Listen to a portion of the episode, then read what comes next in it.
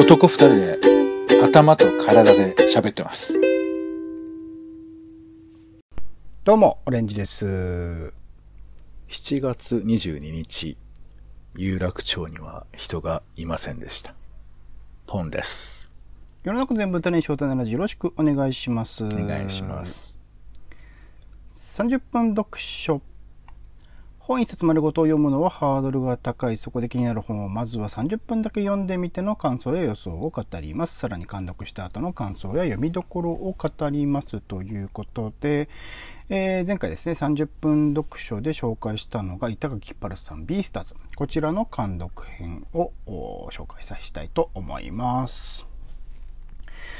ということで、ビースターズですね、秋田書店さんから出ていて、もう全122巻、今年の1月ですかね、2021年1月に最終、一応の最終巻が出ていて、その先に、まあ、ビースターズコンプレックス、まあ、あの、このレ、えっ、と、ビースターズ以前から、もう何回か、こう不定期に、えー作者の板垣先生が書かれていたものは未だに、まあ、続いている番外編スピン風みたいなあものなんですが、まあ、ビースターズ。そのタイトルの通り、まあ、ビーストですね。野生の獣、まあ、動物ですかね。そういったものを、まあ、擬人化した世界っていうのが描かれる話になっています。肉食獣であるとか草食獣っていうのが普通に人間のように生活をしているという世界。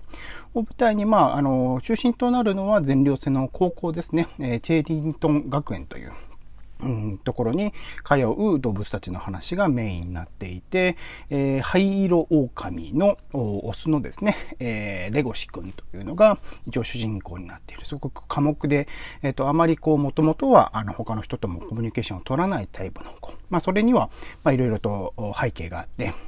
子供時代の育ち方とか、まあ、肉食獣だからこそのこう立ち位置の居心地の悪さとかそういうものがいろいろと関係していたりする。で、そのレゴシ君と、まあ、彼は高校2年生なんですけど、それと1歳上、高校3年生のハルさんといううドワーフ種のメスウサギ。ウサギですね、草食獣です。しかもめちゃくちゃちっちゃい、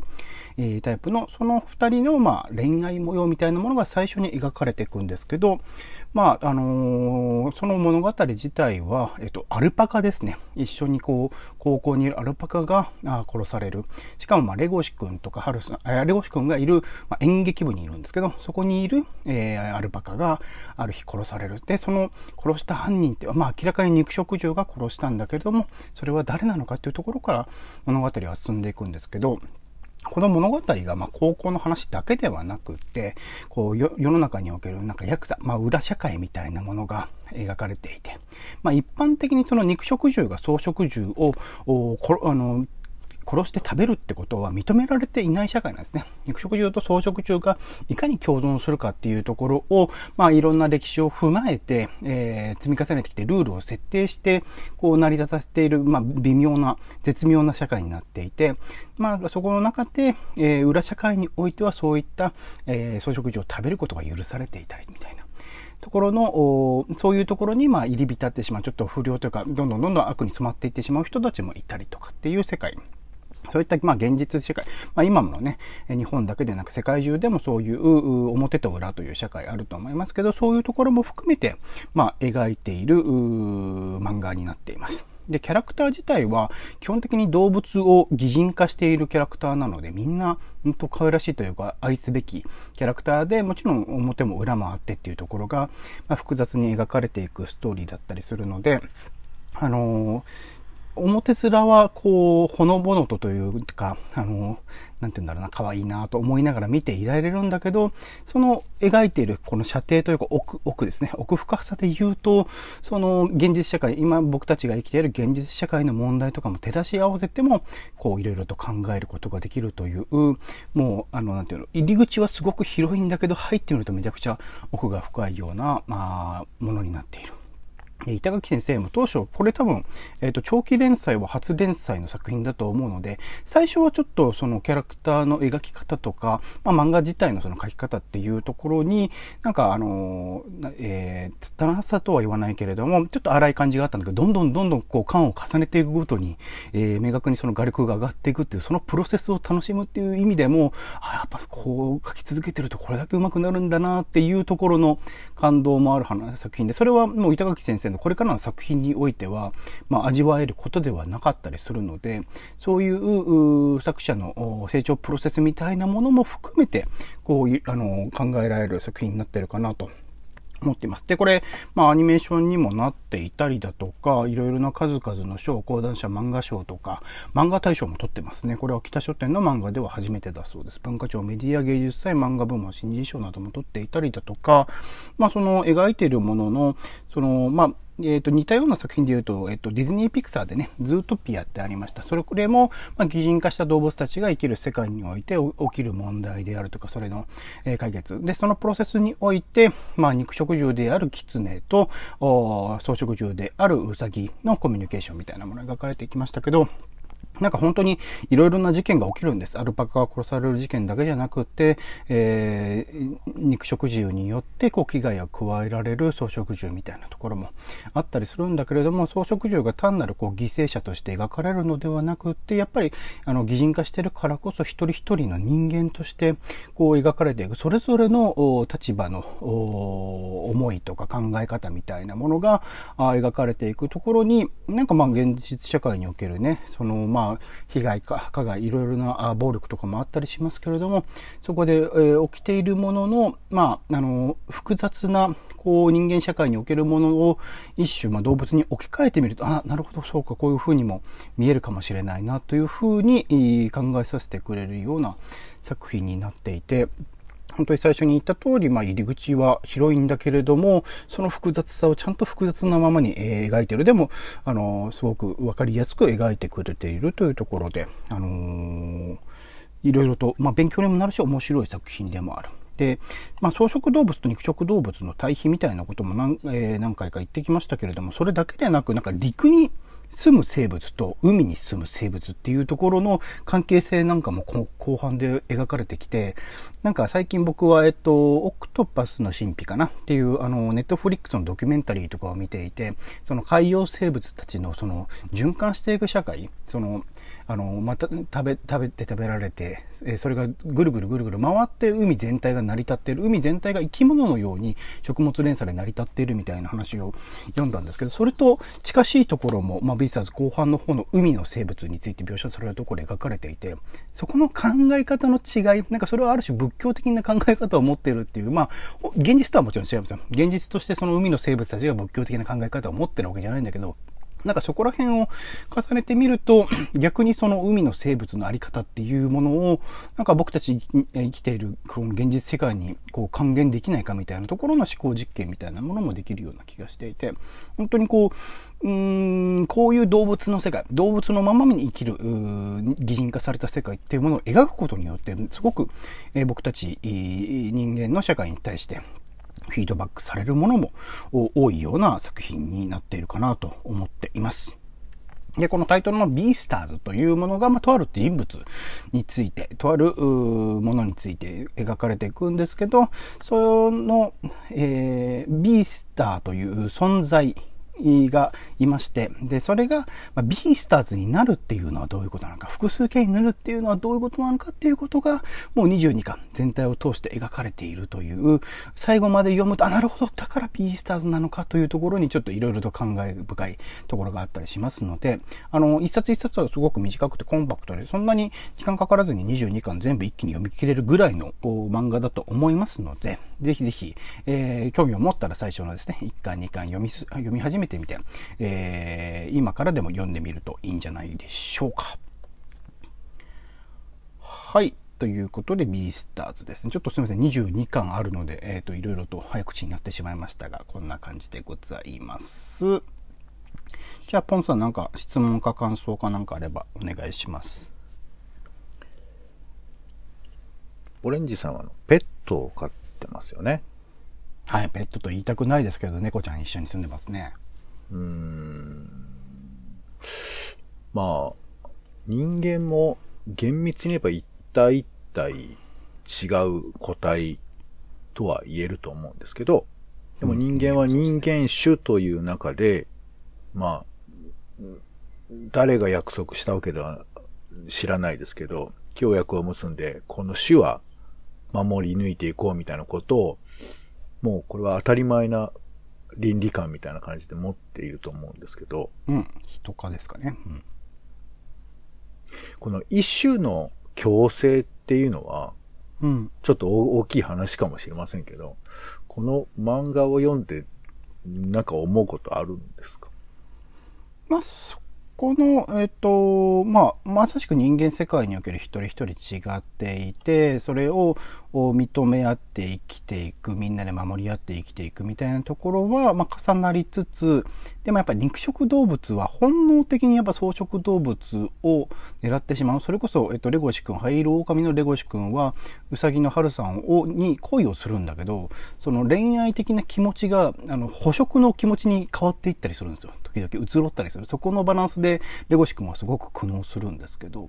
そこら辺の、なんて言うんだろうな。まあ、現実社会において人が他の人を大事にする、人という種、いろいろな人を大事にするっていうものと同じようなものはあるんだけど、プラスアルファ、野生の獣としての要素も加わってしまうみたいなところの難しさっていうのが、まあ、描かれている作品ではありますかね。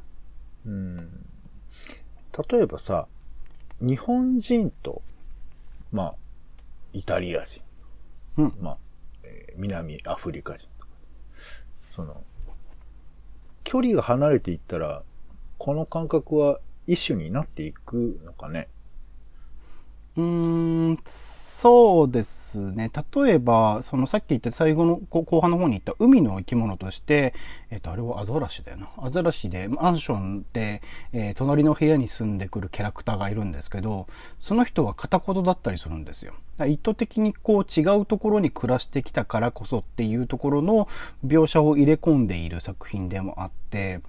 だから多分現実社会においては一応言葉が通じないっていうことは一つのハードルになってくるのかなっていうのは、まあ今僕たちも生きててもそうじゃないですか。普通に日常的に南アフリカの方とかイタリアの方とか、まあ互いに言語を学んでいれば別ですけどコミュニケーション取れなかったりするから、そういう感じのこう距離感みたいなものが、まあ動物の世界において置き換えられて描かれてるってのはあるかもしれないですね。まあ、生まれている場所とか育ってきた場所が違うっていうところがその描写につながってるのかなとは思いますけどね。オレンジさんはどう思う？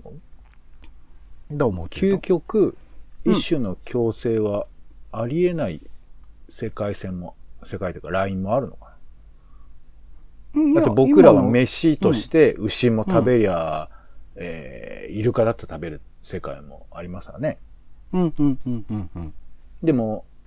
なんか、何か線を引いて、ここまでは食べれるとかって言ってたり。まあでも一方じゃ、うんうんうんえー、ベジタリアンだって言ってる世界もあって。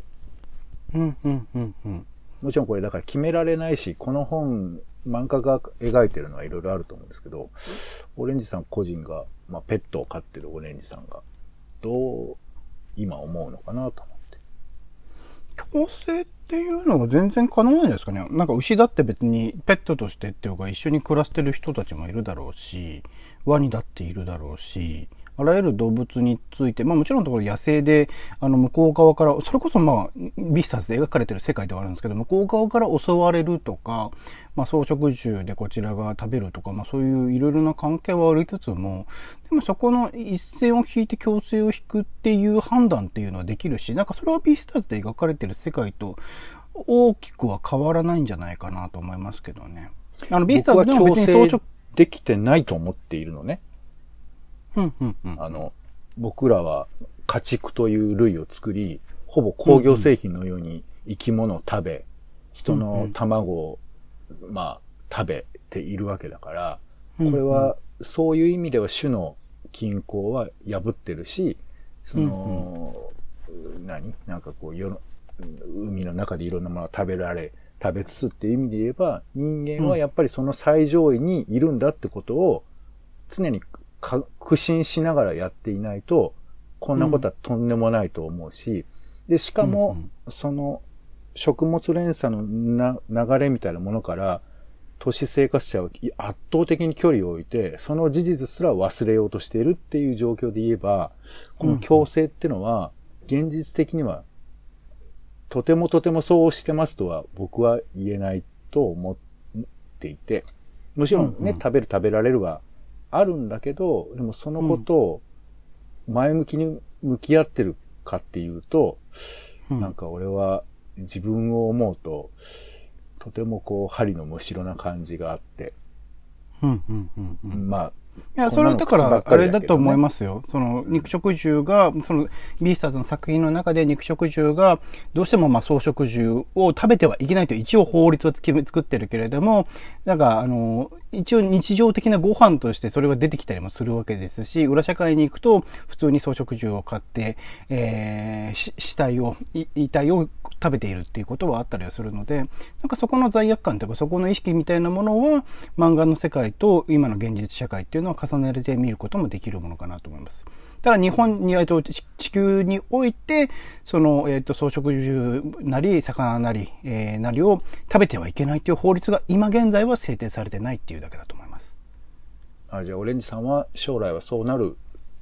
もんだと。なるとは思いませんけどね。一応思考実験ですから、あくまで。こそういう世界にしたらどうなるかっていう話ではあるので。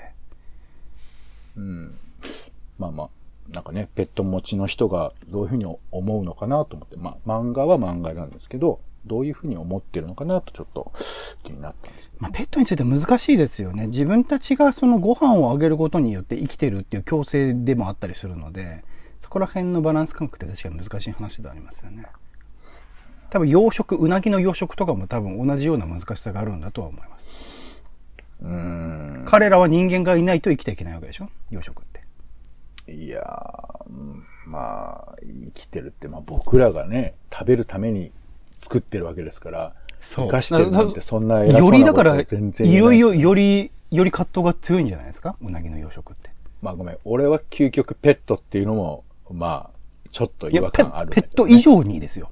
食うためにそうしてるんだから。ううなぎはもちろんそうだけど、ペットだって、まあ難しいね。難しいけどね。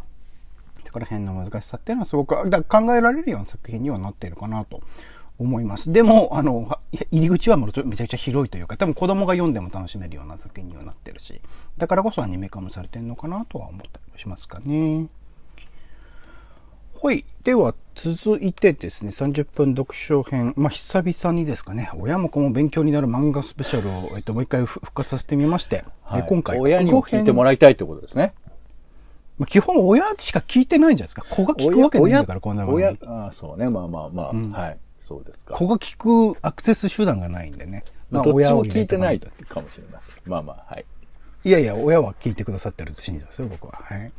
ということで、えっ、と、文豪春秋という本でございます。ドリアス工場でいいのかなという方、えっ、と、水木しげる先生のね、画風をものすごくトレースしている作家さんで、いろいろそのこういう文芸作品についてのシリーズ書いてらっしゃる方ですけど、これをまあ文芸春秋社が出してるっていうところを含めてちょっと面白いんですけど、まあいわゆるその、えっ、と、文豪たちですね、太宰とか中原中也とか川端康成とかですね、長井家風とか国木良ッポとか、まあ、なんかそういう、うういろいろな文豪の方のちょっとお面白いエピソードとか、まあ恋愛模様とかですね、そういうものをもうたん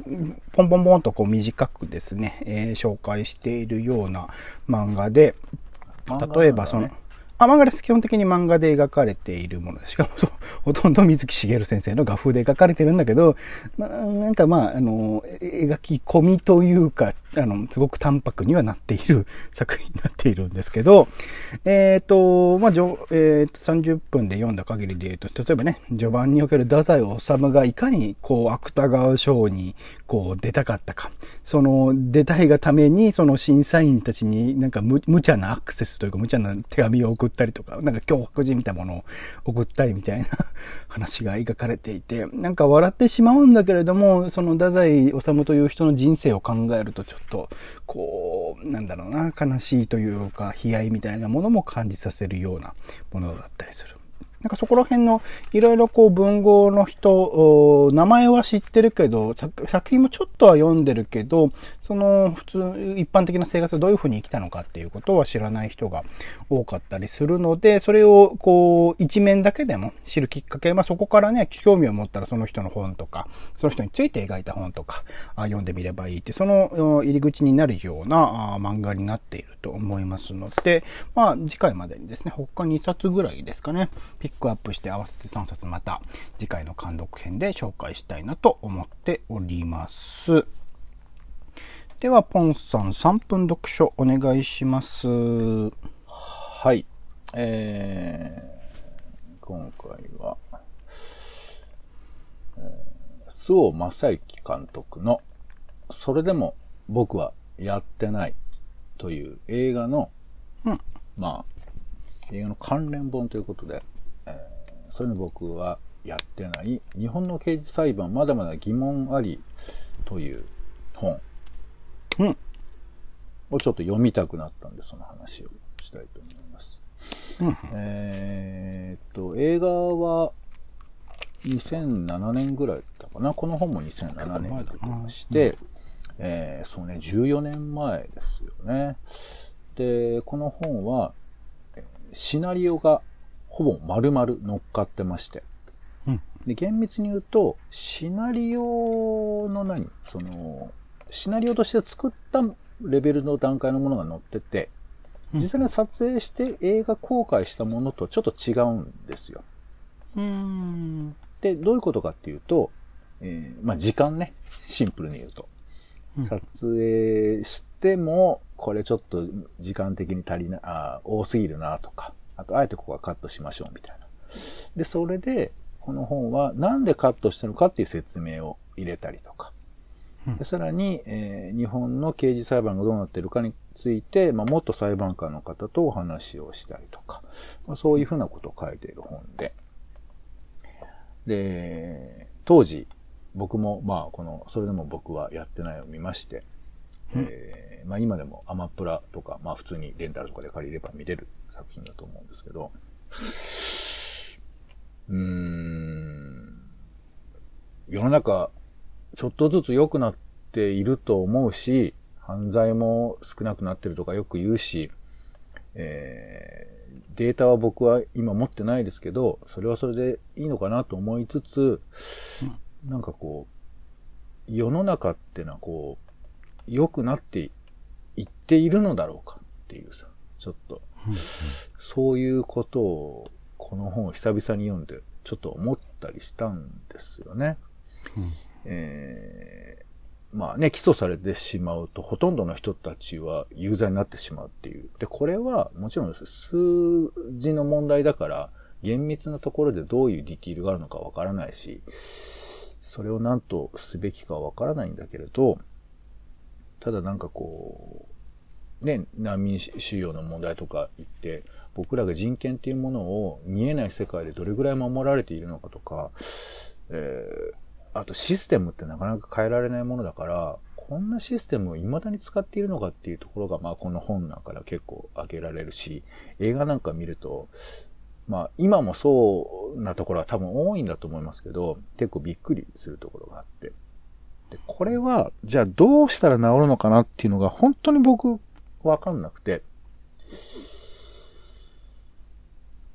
でもまあ知ることは大事っていうレベルでまあ読むわけなんだけど、この変えるっていうところに一歩こう進めるにはどうしたらいいのかなっていうことをなんか読んでて悶々としながら、でも忘れてるんだよね。世の中ってなんとなく良くなってるだろうっていうふうなところに収まったり、もしくはふざけんなって文句を言うことで解消しがちなんだけど、やっぱり一歩進めなくちゃいけない。っていう気持ちをどうしたらいいのかなーってちょっと考えたりしております。うんはい。はい。では続いて30秒読書お願いします。えーっと、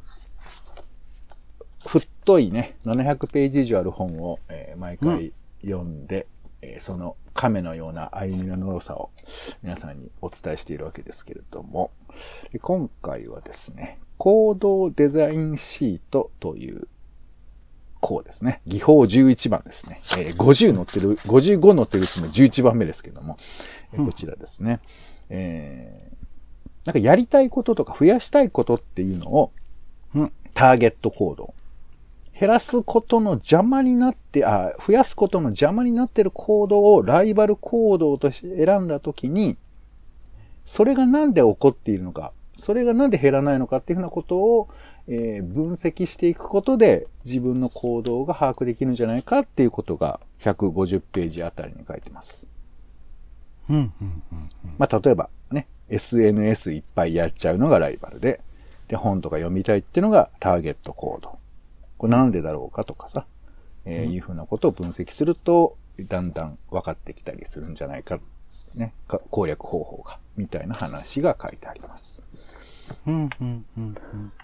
これはどうするんですか？ポンさん自身の生活に置き換えると。いやー、ね、もうライバルだらけですよ。じゃあそのライバルの整理をするみたいなことで、そういうことになるのかな？うんうんうんうん。なるのかな？これから。なるほどね。何？ふ、なんかさっきから、は？みたいな感じで聞いてますけど。いやあのす進んで進んでるのかなと思って。こう先週せっかくね毎週、まあ、30秒ならずあのす読み進めていただいてると思いますんでそれは変化してるのかなっていうところが気になってるんですけどね。変化はそう簡単にはしないんだから。そう簡単にはしないですけど10本打てば1本ぐらいはいくじゃないですかこれだけどさ、そういうふうに思いがちだけど、なかなかそうはいかないよ。そういうもんですか？そう、いや、人間って進歩するもんだって思ってるかもしれないけど、それは俺はもうそう思いたいけど、残念ながらそうもいきませんよ。これ諦めから始まってないですか？これを笑いとして取ってもらっていいのか、俺の本当に諦めの言葉と取るのか、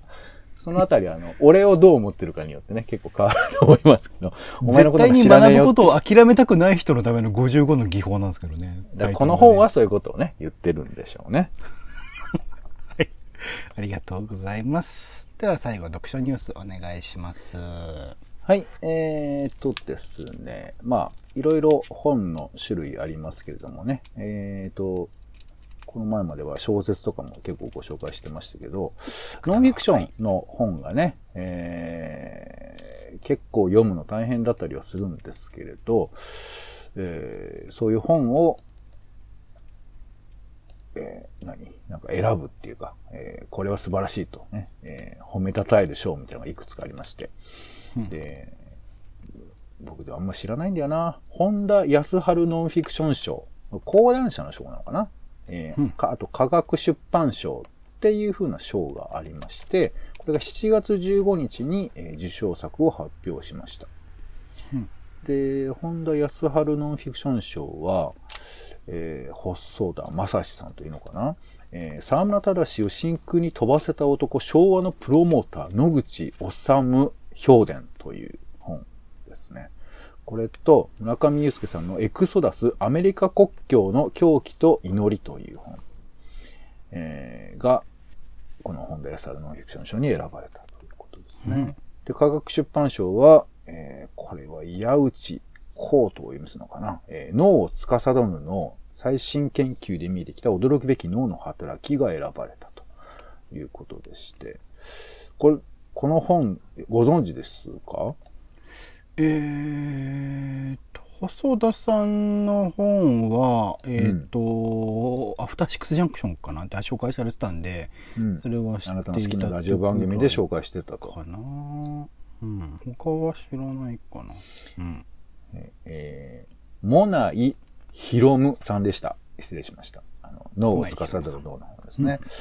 えー、そう。なんか、まあ、何？こういう本があるんだなっていうよりかは、まあ、こういう分野で、なんていうか今、何かが広がってるんだなってことがわかるということだけでも、このタイトルとかをね、知ることは面白い難しいですけどね野口さんの話は今の時代まあもちろんいつの時代になんか書かれてもよかったっていうところもあったりする。その普遍性みたいなものも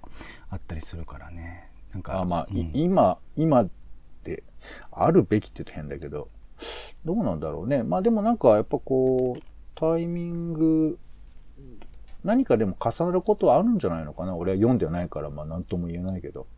うん、まあその時代っていうものとね今の時代みたいなものを照らすと絶対にあの気づきてるものはあるとは思うのでそうっすね、うん、いやこういうの確かに読んでみたいは見たいんだけどな優先順位低くなっちゃうよなまあまあね。はい。で、それに近い感じで、2021ノンフィクション本大賞という本の、まあ、賞があって、これはヤフーがやってるのかな？え先ほどはこの、えー講談社でしたけど、まあ、本屋大、ヤフーニュース本屋大賞となんか入ってますけどね。で、えっ、と、今回まだノミネートなので、えー決まっ、えー賞が決まったわけじゃないんですけど、えーこれね、なんと言えばいいんだろうね。一本、まあ、いくさ実は、タイトルだけでわかんないな。あの夏の正解っていう本がありまして。これはあの、なんか甲子園の話みたいですね。はい。それから海をあげる。これは沖縄の生活の話が書かれてる本とか。あと、狐目、グリコ森永事件全真相。少なくとも6人いたっていうことらしいですよ。犯人グループが。みたいな本とか。えー 0F というのは、えーこれ復興五輪も消えるのかみたいな話で、えーまあ、し福島の椎茸生産業に生まれた著者が、えー向き合った、まあ話だそうですね。あとデスゾーン。これは、あの、登山家の方が、まあ、35歳で亡くなった方がいらっしゃいますよね。その方の取材だったり。分水嶺ドキュメントコロナ対策専門家会議。はい。まあ、今でもね、続く問題なのでなんですけど、まあ、こう、尾身茂さんらが、えーどういうふうに動いているかっていうふうなことを描いたノンフィクションですね。まあ、みたいなものが取り上げられてて、まあ、あの、今、まさに今って感じもあれば、グリコ森永事件ってそうだったんだ、みたいな感じの話もありますけど。なんかこれ特に気になるとかあります？前からその海をあげるっていう本はいろんな人が勧めてらっしゃるので、うん。読みたいと思って一応買ってあるのかな？積んどくはしてるんですけど手が伸びてはいはいないというところですね、他はまあ分水嶺とか今まさしく今のコロナの話だったりするので興味あるなとは思ってますかねうん、なるほどね。歌舞伎町で働く沖縄出身のホストの生活史をを聞いたこと、海に日々たくさんの土砂が入れられていくこと、具体的な出来事の描写を通じて人間の営みの本質が描かれているように思いますと出版社のコメントには書かれています。ねえ、まあ沖縄だけとっても本当に様々なイライラと矛盾と怒りみたいなものがありますけどね。うん、そう、ノンフィクションってなんか怒りっていうのも結構要素としては大きいですけど、なんだろうね、こう、実はフィクションなんかより抱えるの大変な話だったりすることもあるよね。うん。うん、まあだから現実ですからね逃れようがない。そうそう。それで言って、自分の隣のことかと言われると、ちょっとそれはまあ、人によるのかもしれませんけど、ね、まあ、そうか、こういうことがあるんだなっていう距離も保てたりするあたりが切なくもあるんだけど、まあでもやっぱこう、映像で見るのとまた違う染み入り方するよね、こういうノンフィクションっていうのはね。はい。えー、ということで、まあ、今回はノンフィクション賞の、まあ、2種類ご紹介しました。まあ、タイトルだけね、お伝えした感じにはなってますけど、まあ、書店に行ったら、あ、こんな本もあるんだなと立ち読みしてもいいのかなと思います。はい。以上、読書ニュースでした。はい、ありがとうございます。30分読書以上でございます。今回は板垣パルさん、ビジスターズ監督編。さらに、えー30分読書で、えードリアス工場さん、文豪春秋ですね。えーさらに3分読書で、ポンさんは、えーと、タイトルは？えーそれでも僕はやってない日本の刑事裁判、まだまだ疑問あり。総正幸さん監督ですね。を紹介してもらいました。お相手はオレンジと、えー夏です。お暑ございますので、えー水分補給取っていただいてね、日陰を歩いていただければと思います。ポンでした。種ラジまた。